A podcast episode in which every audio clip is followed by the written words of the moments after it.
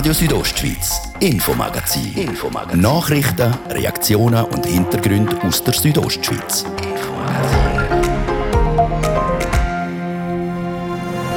Die Corona-Zahlen steigen und steigen in der Schweiz. In Graubünden sind aktuell über 6000 Leute in Isolation. Wir fragen nach, was das für das Contact Tracing Team bedeutet. Mit so vielen positiven Fällen ist auch die Wirksamkeit von einem Contact Tracing nicht mehr so gut. Dann geht es bei uns um Verschwörungstheorien zum Thema Corona. Sie kursieren vor allem in den sozialen Medien. Es gibt aber auch schon Bücher. Wir wollen wissen, wie das die Bibliotheken mit dem umgehen.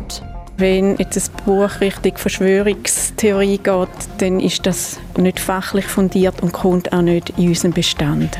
Und wir schauen für auf den nächsten Abstimmungssonntag und zwar auf das Massnahmenpaket für die Medien. Das, weil die lokalen und regionalen Medien unter Druck stehen.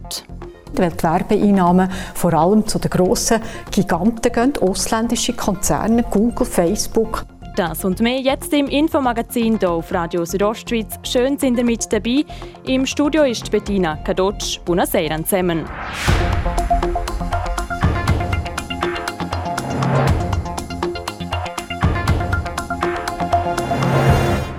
Zahlen der Coronavirus-Ansteckungen gehen im Moment durch die Decke. Im Kanton Graubünden gibt es aktuell rund 6500 aktive Fälle. Nur schon bei 1000 positiven Fällen ist das Contact Tracing in Graubünden am Anschlag. Darum ist das System Ende November automatisiert worden. Gewisse Personen werden aber immer noch persönlich benachrichtigt. Welche das sind, hat Nina Hartmann vor Marina Jamnitzki, der Bündner Kantonsärztin, wissen. Das sind Personen, die äh, keine elektronischen Kontaktangaben hinterlegen und auch Personen, wo dann die Angaben nicht stimmen. Und da möchte ich doch das gerade ausnutzen und einen Appell machen an alle, die sich testen lassen, unbedingt gebt eure Handynummern an, gebt E-Mail-Adressen an und vor allem gebt die richtige Handynummer und die richtige E-Mail-Adresse an. Aber von wie viel Prozent redet man denn da? Es äh, kommt ein bisschen darauf an, wo wir da den Fehler anschauen. Also wir haben jetzt von Ende Dezember die rund vier, knapp 5000 Personen, die seither gemolden worden sind, sind genau 42 Leute gewesen, die gar keine Handynummer Nummern angegeben haben. Was aber ist, wenn man schaut, wo ist irgendein Fehler drin, sei es eine Ziffer falsch von der Handynummer, eine E-Mail-Adresse, die nicht korrekt ist.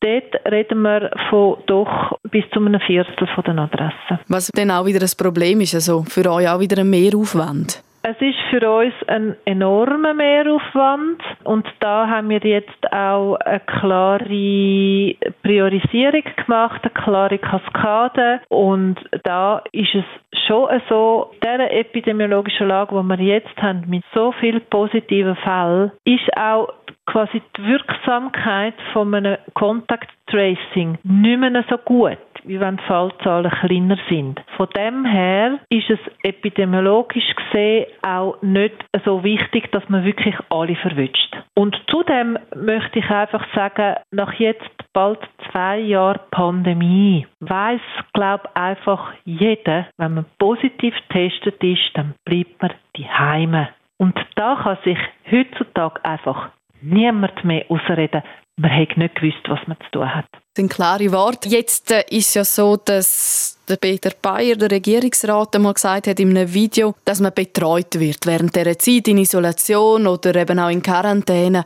Ist das überhaupt jetzt noch möglich? Macht man das überhaupt noch? Nein, das ist korrekt. Das machen wir nicht mehr. Wir haben, wie gesagt, die Prozess automatisiert. Ähm, man kommt das Initial-SMS über, es läuft über Selbstregistration. Die Betreuung, wie wir sie über viele Monate oder auch mehr wie ein Jahr gehabt haben, dass man immer wieder sich erkundigt hat, die machen wir jetzt schon seit längerer Zeit nicht mehr. Was mir aber sehr wichtig ist zum sagen, wenn Leute Fragen haben, wenn, wenn sie sich unsicher fühlen, irgendein Anliegen haben, wir stehen da, wir stehen zur Verfügung, wir haben Telefonnummern, die findet man auf unserer Website vom Contact Tracing. Personen sind dort, die Mitarbeiter, man kann uns anrufen und fragen. Das die Bündner Kantonsärztin Marina Jamnitzki zur Arbeit vom Contact Tracing Team.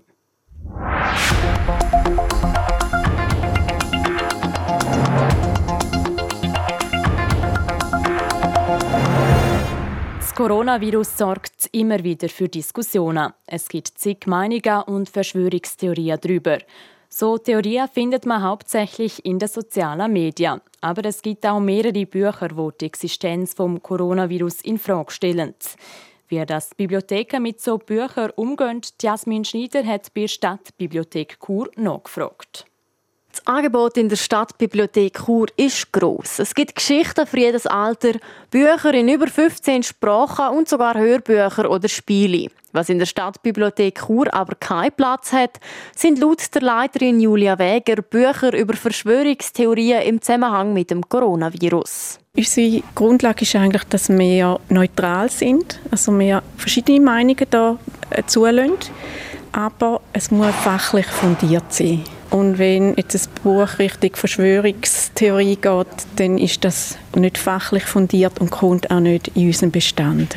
Bücher, die auf Fakten basieren und Sachen kritisch hinterfragen, haben in der Stadtbibliothek hingegen ihren Platz. Denn gerade zum Beispiel das Thema Impfen hat auch schon vor dem Coronavirus immer wieder für Diskussionen gesorgt. Seit es Impfungen gibt, wird das hinterfragt. Oder? Und da gibt es natürlich von der homöopathischen Sicht gibt's da Meinungen, die man durchaus auch bei uns finden kann. Aber auch so ist das Thema Coronavirus in der Stadtbibliothek Chur präsent. Denn wie viele andere Institutionen sind auch Bibliotheken in den vergangenen zwei Jahren von verschiedensten Massnahmen geprägt gewesen. Es war ein bewegtes Jahr, sehr viele äh, Änderungen hat es einfach gegeben, auch mit den Regeln, wo wir immer wieder gefordert waren, sind vor allem kommunikativ. Das war sehr anspruchsvoll. Gewesen. Und das Coronavirus hat sich auch auf die Besucherzahlen ausgewirkt, sagt Julia Wäger. Im Vergleich mit dem 2019, also mit Zeiten vor Corona, sind die um rund 40 Prozent zurückgegangen. In den zwei Jahren mit Corona hingegen hat sich das nicht mehr gross geändert. Es hat ein bisschen weniger Leute jetzt, aber die Ausleihen sind eigentlich mehr oder weniger gleich geblieben. Wir haben einfach das Gefühl, wir sehen weniger Leute in der Bibliothek. Das heisst, die Leute kommen manchmal einfach nur Sachen holen und gehen wieder. Gesamthaft sagt die Anzahl an Besucherinnen und Besucher im Jahr 2021 um weitere 2 bis 3 Prozent zurückgegangen. Ein Grund für das könnte die Zertifikatspflicht sein, die seit dem Herbst gilt. Also es sind sicher viele Leute, die, die jetzt einfach äh, weg sind. Ob sie wieder kommen, das, das können wir nicht sagen. Wie sich das finanziell auf die Stadtbibliothek Chur auswirken wird, ist laut Julia Wäger noch nicht klar. Um ihre Existenz bangen muss die Stadtbibliothek Chur aber nicht. Schließlich wird sie von öffentlicher Hand finanziert. Jasmin Schneider hat berichtet.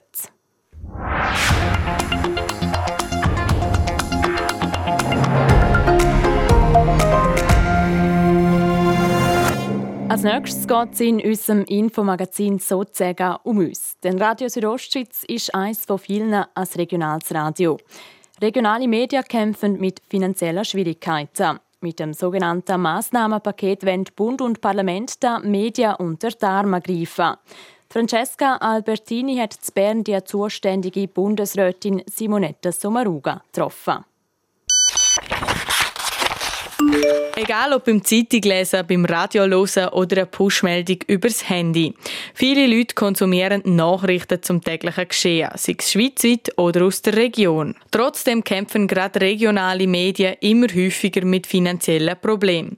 Und das liegt nicht zuletzt an der fehlenden Werbeeinnahmen, wie die Bundesrätin Simonetta Sommaruga erklärt. Weil die Werbeeinnahmen vor allem zu den grossen Giganten gehen, ausländische Konzerne, Google, Facebook, dass die Leute zunehmend auch die Informationen auf dem Tablet lesen, also online lesen. Und das ist eine Ausgangslage, wo man vor allem für die kleinen und mittleren Verlage muss schauen muss, dass sie weiterhin die Berichterstattung können bieten können. Grundsätzlich besteht das Massnahmenpaket aus drei Säulen. Bei der ersten Säule geht es vor allem darum, dass die indirekte Presseförderung ausgebaut werden soll. Ein Beispiel. Wenn ein Zeitungsverlag mit der Post seine Zeitungen verschickt, zahlt er einen bestimmten Betrag dafür. Ist die Menge genug groß, kriegt der Verlag eine Ermäßigung. Das heißt, er kann seine Zeitungen billiger verschicken. Zudem soll die Frühzustellung gefördert werden, weil die meisten Leute ihre Zeitung gerne schon früh am Morgen lesen möchten. Der Teil der Vorlage ist politisch von links bis rechts wenig umstritten. Die Art von Förderung ist weitgehend unbestritten. Das macht Sinn. Heute gehen 80 Prozent dieser Art von Unterstützung zu den kleinen und mittleren Verlagen. Und darum sind es ja vor allem auch die kleinen und mittleren Verlage, die sich wirklich mit Herzblut für die Vorlage einsetzen, weil sie sagen, wir sind in einer extrem schwierigen Situation. Die Bevölkerung will, braucht die Informationen vor Ort.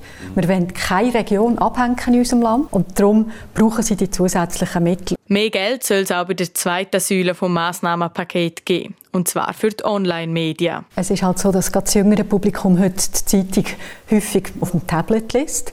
Und das ist ja ein bisschen komisch, wenn man sagt, man tut die Zeitung nur unterstützen, wenn sie auf Papier ist. Darum wäre es ja ein bisschen komisch im Zeitalter von Digitalisierung sagen, man bestraft sozusagen die Leute, die halt einfach eben ihre Zeitung online lesen wollen.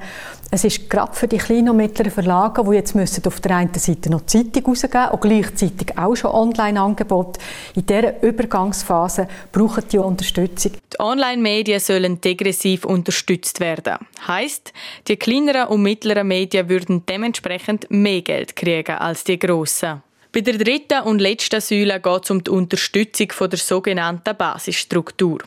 Das sind zum Beispiel der Presserat, die Schweizerische Nachrichtenagentur oder auch die Schweizerische Journalistenschule MATZ. Das ist etwas, das allen Medien zugutekommt. Also die Gratismedien, die, die ein anderes Geschäftsmodell haben, können von, dieser, von diesem Beitrag profitieren. Die Ausbildung, denke ich, ist extrem wichtig. Nachher so eine gemeinsame Infrastruktur können aufbauen Presserat ist wichtig, weil dort ist, ja, das ist eine Beschwerdeninstanz. Das war eigentlich unbestritten gewesen. Und das wird aus der Abgabe gezahlt. Da sich um keine neue Abgabe handelt, wird das Portemonnaie der Steuerzahlerinnen und Steuerzahler verschont, wie die Medienministerin Simonetta Sommaruga sagt. Insgesamt sind für das Massnahmenpaket zugunsten der Medien höchstens 151 Millionen Franken im Jahr vorgesehen. Das soweit die Grundlagen zum neuen Mediengesetz. Gerade als nächstes geht es um das Argument aus der Reihe der Gegnerinnen und Gegner.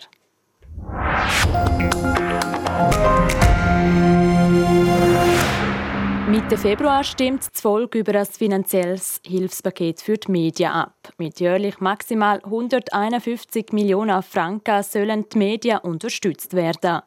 Die Bundesrätin Simonetta Sommaruga nimmt Stellung zu den Argumenten der Gegnerinnen und Gegner. Francesca Albertini berichtet.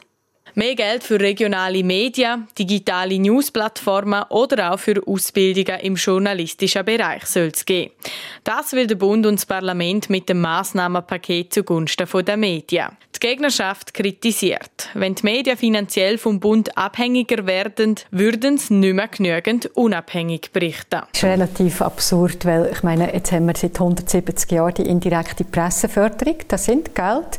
Und ich meine, wenn Sie heute sehen, würde ja niemand behaupten, wir haben eine Medienlandschaft, die wo, wo nicht kritisch ist, wo auch der Bundesrat nicht wird kritisieren, Parlamentarier. Also ich glaube, der Beweis hat die Medien in diesen, all diesen Jahren längstens erbracht, dass sie unabhängig sind, unabhängig bleiben. Jeden Tag beweisen sie das. Sagt die Bundesrätin Simonetta Sommaruga. Ein anderes Schlagwort aus dem gegnerischen Lager heißt Subvention. Die Gegnerinnen und Gegner sind der Meinung, dass ein Gesetz, das neue Subventionen mit sich bringt, per se nicht liberal sein könne. Die Medienministerin winkt ab. Ich glaube, man muss die Zeichen der Zeit schon auch erkennen. Und die Zeichen sehen nicht gut aus, vor allem für, für die Regionen, für die lokale Berichterstattung, wenn man sieht, auch wie viele Zeitungen immer wieder verschwunden sind in den letzten mhm. Jahren. Man sieht heute Lokalradio, die geschwächt werden. Also ich denke, das ist das, was es jetzt darum geht. Aber der Beweis ist längst erbracht, dass man mit dieser Zustellermässig, mit dieser Presseförderung weiterhin unabhängige, kritische Medien hat, die, die die Finger manchmal auf die heiklen Punkte legen. Und das ist auch richtig so, das sollen sie machen. Und für den Fall, dass die Vorlage nicht angenommen wird, ist das Massnahmenpaket zugunsten der Medien vom Tisch. Es gibt keinen Plan B. Wenn, wenn die Vorlage nicht durchkommen dann, dann heisst das, die, die lokalen Medien, regionalen Medien, auch, auch die Radio, äh, Regionalfernsehen, äh, nicht mehr Mittel bekommen. Dass auch wenn für den Umstieg auf Digitalisierung, dass sie das selber irgendwie müssen schaffen oder halt ja, riskieren dort, das dann nicht schaffen am Schluss und unterzugehen. Äh, ich hoffe wirklich zusammen gerade, dass sie auch sie und, und alle Medien auch ihre Leserschaft können überzeugen warum das es wichtig ist, dass die Unterstützung kommt und zwar jetzt rasch. Unterstützt werden sollen die Medien mit höchstens 151 Millionen Franken jährlich, falls die Vorlage vom Stimmvolk angenommen wird. Das der Beitrag zum Massnahmenpaket für die Medien. Abgestimmt wird dann am 13. Februar. Das ist das Infomagazin hier auf RSO nach der Werbung. Und da Kurznews wird bei uns dann noch sportlich. Es geht unter anderem um den Schneesport im Winter und den Schutz der Wildtiere. Freitagabend, ihr hören Radio Südostschweiz. Es ist halb sexy.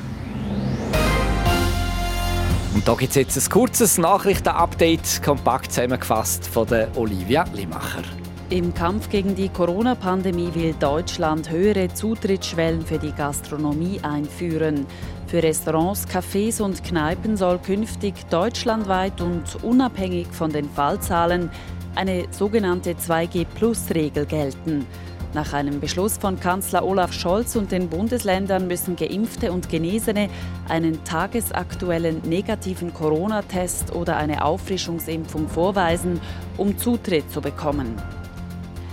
Die Teuerung im Euroraum ist Ende 2021 auf einen neuen Höchstwert gestiegen. Die Preise für Konsumentinnen und Konsumenten waren im Vergleich zum Dezember des Vorjahres um 5% höher, wie das Europäische Statistikamt Eurostat mitteilt.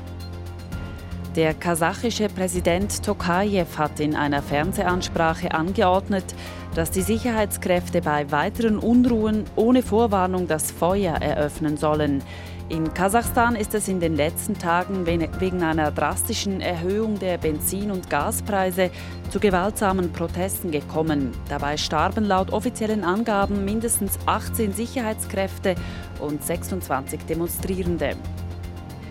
Konflikte zwischen dem Westen und Russland könnten nur gelöst werden, wenn die EU mitreden könne. Das sagte EU-Kommissionspräsidentin Ursula von der Leyen an einer gemeinsamen Medienkonferenz mit dem französischen Präsidenten Emmanuel Macron. Seit Wochen besteht die Sorge, dass Russland in der Ukraine einmarschieren könnte. Das Wetter präsentiert von discofox.ch. Die Tanzschule in Kur für Partyspaß. Jetzt mit neuen Kursen, damit du auf jedem Fest daheim bist. Auf disco-fox.ch. Es hat jetzt praktisch überall zugezogen bei uns in der Südostschweiz. Es sollte heute aber noch trocken bleiben. In der Nacht auf den Samstag kommt es dann aber von, vor allem im Norden schneien. Und auch morgen Samstag schneit es dann weiter, das vor allem in der zweiten Tageshälfte. Dazu erreicht das Quecksilbermorgen Maximalwert von plus 2 Grad im Churer Rheintal. In Klosters gibt es minus 2 und in Bergün minus 4 Grad. Verkehr. Da haben wir immer noch Stau oder stockenden Verkehr aktuell in der Stadt Chur und zwar auf der Masanzerstraße stadtauswärts, dann auf der Kasernenstraße stadteinwärts im Bereich Postplatz Welsdörfli und auf der Umfahrung Süd stadtauswärts. Zeitverlust im Moment rund fünf Minuten, wenn ihr zu Chur unterwegs sind. Sonst sieht es gut aus. Weitere Meldungen über größere Störungen haben wir aktuell keine für euch. Einfach dran denken, falls ihr noch über den Flüela oder den Lukmanier fahren solltet heute. Die beiden Pässe, der Flüela und der Lukmanier, die sind stellenweise noch schneebedeckt. Allen unterwegs weiterhin eine gute und sichere Fahrt. Und damit zurück in die Redaktion zur Bettina Kadotsch.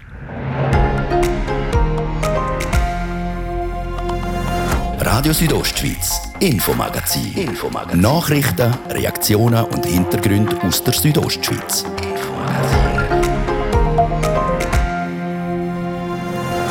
Im zweiten Teil vom heutigen Infomagazin wird es sportlich. Als erstes schauen wir uns den Konflikt zwischen Wildtier- und Schneesportlerinnen und Sportlern an mit dem Wintertourismus, wo immer mehr halt Gebiet beansprucht, ist die Belastung für das Wildtier sicher sehr, sehr viel größer geworden. Und dann gehen wir auf den Tennisplatz. Für die junge Bündner Tennisspielerin Simona Walter steht nämlich die Qualifikation für die Australian Open an. Grundsätzlich kann sie jede schlagen, die in dieser Quali ist, aber sie kann auch gegen jede verlieren. Wir reden mit einem ehemaligen Trainer vor Kurerin. Das und mehr in dieser Viertelstunde. Schön sind ihr mit dabei.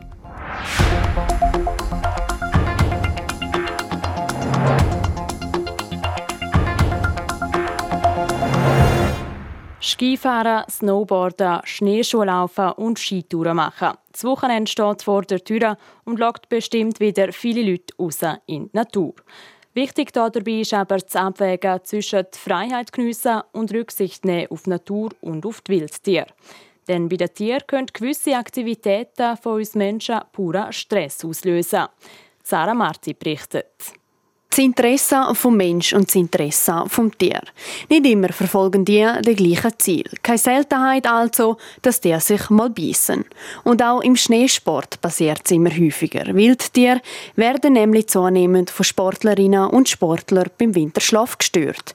Wie der Andres Scherer, er ist Bergführer, erklärt. In den letzten Jahren hat es schon extrem zugenommen, eben weil auch mit dem Wintertourismus, wo immer mehr halt Gebiet beansprucht, ist die Belastung für das Wildtier sicher sehr, sehr viel größer geworden. Das merke er auch bei der Touren, die er anbietet. Die Kurs seien die kaum so beliebt gewesen in den letzten paar Jahren. Darum achte er auch immer mehr auf die Wildruhezone, wo mit den Teilnehmerinnen und Teilnehmern zum Gehen sind. Trotzdem sei aber nicht alles planbar. Auch er sei mit einer Gruppe schon einmal einem Wildtier begegnet. Wenn ich irgendwo abfahre, habe ich natürlich die, dass ich mal vielleicht irgendwo Gams begegnen oder Hirsch begegnen. Dort ist einfach wichtig, dass ich mir jetzt nicht denke, ja komm, jetzt wenn wir mal schauen, wer da schneller ist, ob ich mit der Ski oder das Gams da irgendwie durch den Tiefschnee durch, dann akzeptiere ich das, indem ich halt einfach mal anhalte, mal vielleicht die Wildtiere auch anschauen, dann ein bisschen Zeit geben, bis irgendwo wieder in Deckung sind und dann einfach wieder weiterfahren kann. Ziel sei aber natürlich schon, den Tieren gar nicht zu begegnen. Denn mit den Tieren passiert mehr, als was man meint. Wie der Mark Hosig, er ist vom Amt für Jagd und Fischerei, sagt. Dort muss man schon sehen, ein einzelnes Tier kann natürlich durch so eine Störung sehr, sehr viel Substanz verlieren. Also das flüchtes Tier muss durch den hohen Schnee springen, verliert dabei sehr viel Energie, was es sich mühsam erfressen hat, erarbeitet hat. Und unter Umständen ist das genau das Tröpfchen, das das Fass zum Überlaufen bringt. Das Tier findet vielleicht keine Nahrung mehr, ist sonst vielleicht schon geschwächt und im schlimmsten Fall kann das natürlich zum Tod vom Tier führen. Um ihre Energiereserven optimal speichern zu können, brauche es absolute Ruhe. Das Schild «Bitte nicht stören» gilt dann also nicht nur für die Feriengäste im Hotelzimmer, sondern auch für die Wildtiere in ihrem Winterquartier. Das Winterquartier übrigens zu erkennen, sei ganz einfach. Also man sieht es relativ einfach, dort wo es kleinere Bäume hat, enger zusammen mit mehr Laub oder beziehungsweise mit mehr Tannennadeln, im Winter natürlich. Das sind Rückzugsgebiete der, der Tiere und dort soll man auf keinen Fall reingehen. Zudem sind alle Ruhezonen bestens mit Warntafeln gekennzeichnet. Der Mark Hosig könne sich sogar vorstellen, dass es in Zukunft mehr derartige Zonen geben werde. Denn je mehr Wintersportlerinnen und Wintersportler, desto mehr Störungen, wo man mit dieser Massnahme kann umgehen Wer also das nächste Mal in die Natur rausgeht, wirft am besten einen kurzen Blick auf die Seite wildruhezonen.ch. So könnt ihr auch ohne schlechtes Gewissen in den Schnee stürzen.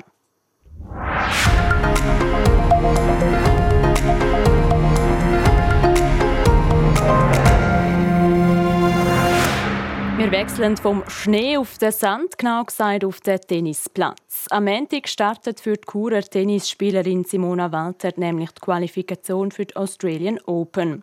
Wenn sie die Quali-Runde übersteht, wäre sie die erste Bündnerin überhaupt, die am Grand Slam-Turnier teilnehmen würde. Einer, wo Anteil an ihrem Erfolg hat, ist ihr Jugendtrainer Hans Markut. Jasmin Schneider und der Benjamin Reporus kennen sich mit ihm über seinen ehemaligen Schützling unterhalten. Über fünf Jahre lang hat Hans Markut Simona Walter auf dem Weg zum Erfolg begleitet. Die heute 21-jährige Tennisspielerin aus Chur ist eine der aktuell besten Schweizer Spielerinnen. Und dass sie jetzt in Melbourne für Grand Slam Qualifikation auf dem Platz steht, erfüllt der Hans Markut schon mit einem gewissen Stolz. Ja, ist natürlich immer ein gutes Gefühl, wenn man sieht, dass Junioren, die bei einem trainiert haben, sich auch weiterentwickeln bei der Simone hat man es schon früh gesehen, dass sie das Potenzial hat und, und das auch kann erreichen kann. Der Hans Markut betont vor allem die Charakterstärke der jungen Churerin. Ihre Einstellung zum Sport sei ihm schon immer aufgefallen. So wie sie Tennis spielt, hat man schon gesehen, dass da einiges drin liegt. Sie ist eigentlich immer sehr, sehr positiv, sehr aufgestellt. Hat, wenn es Niederlagen gegeben hat, die auch sehr schnell weggesteckt. Ist immer locker und gelöst gewesen. Und das hat sich natürlich auch auf das Spiel ausgewirkt. Sie hat wirklich ein lockeres Tennis gespielt, sprich überhaupt nicht mit Kraft, sondern mit Schwung, wo man nicht sehr oft sieht. Trotz allem Lob für Simona Walter, ihr ehemaliger Tennistrainer ist ein Realist und er weiß, wie schwer es ist, sich im absoluten Spitzenfeld zu etablieren. Zu ihrer Chance bei Qualifikation in Melbourne sagt er, Grundsätzlich kann sie jede schlagen, die in dieser Quali ist, aber sie kann auch gegen jede verlieren. Das hängt halt einfach wirklich von der Tagesform ab, wie die Konstellation ist. Vom Potenzial her kann sie das schaffen. Aber eben, es hat ganz Haufen andere, die das auch wollen und die das Potenzial halt eben auch haben. Momentan steht Simona Walter auf Platz 219 von der Damen-Weltrangliste. Der Hans-Mark Hutt glaubt, dass sie, wenn es so weiterläuft, bald unter den besten 200 sein wird. Und er hat den Kontakt zu seiner ehemaligen Tennisschülerin nicht verloren. Häufig tägen sich die beiden nach wichtigen Spielen am Telefon austauschen und ab und zu mit Simona Walter auf Klosters trainieren. Jetzt gilt also Daumen drücken für Simona Walter, dass sie die Quali für das Grand Slam Turnier in Melbourne übersteht. Und jetzt kommen wir noch zu den Sportmeldungen vom Abend. Radio Südostschweiz Sport.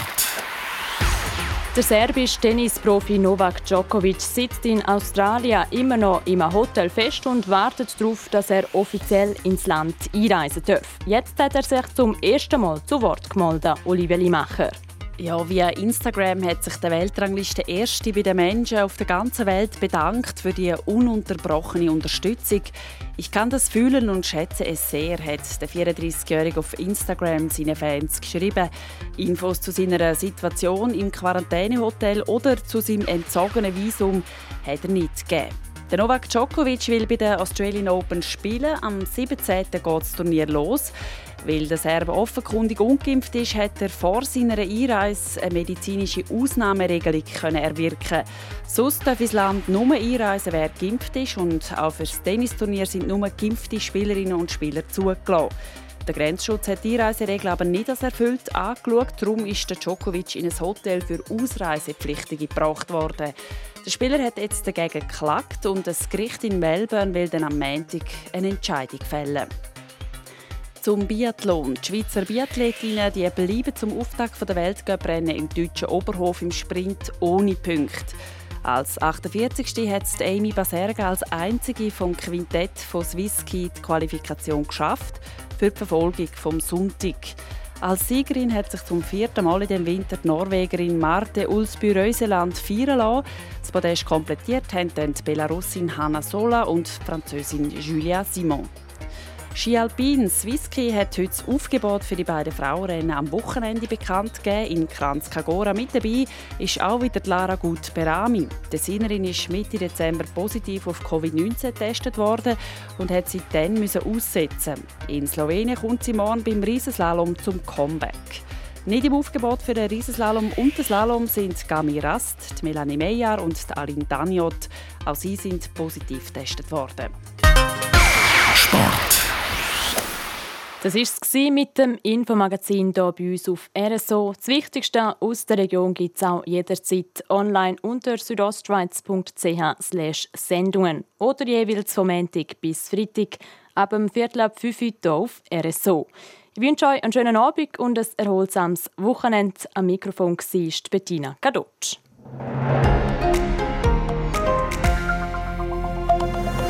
Radio Südostschweiz, Infomagazin. Infomagazin. Nachrichten, Reaktionen und Hintergründe aus der Südostschweiz. Infomagazin.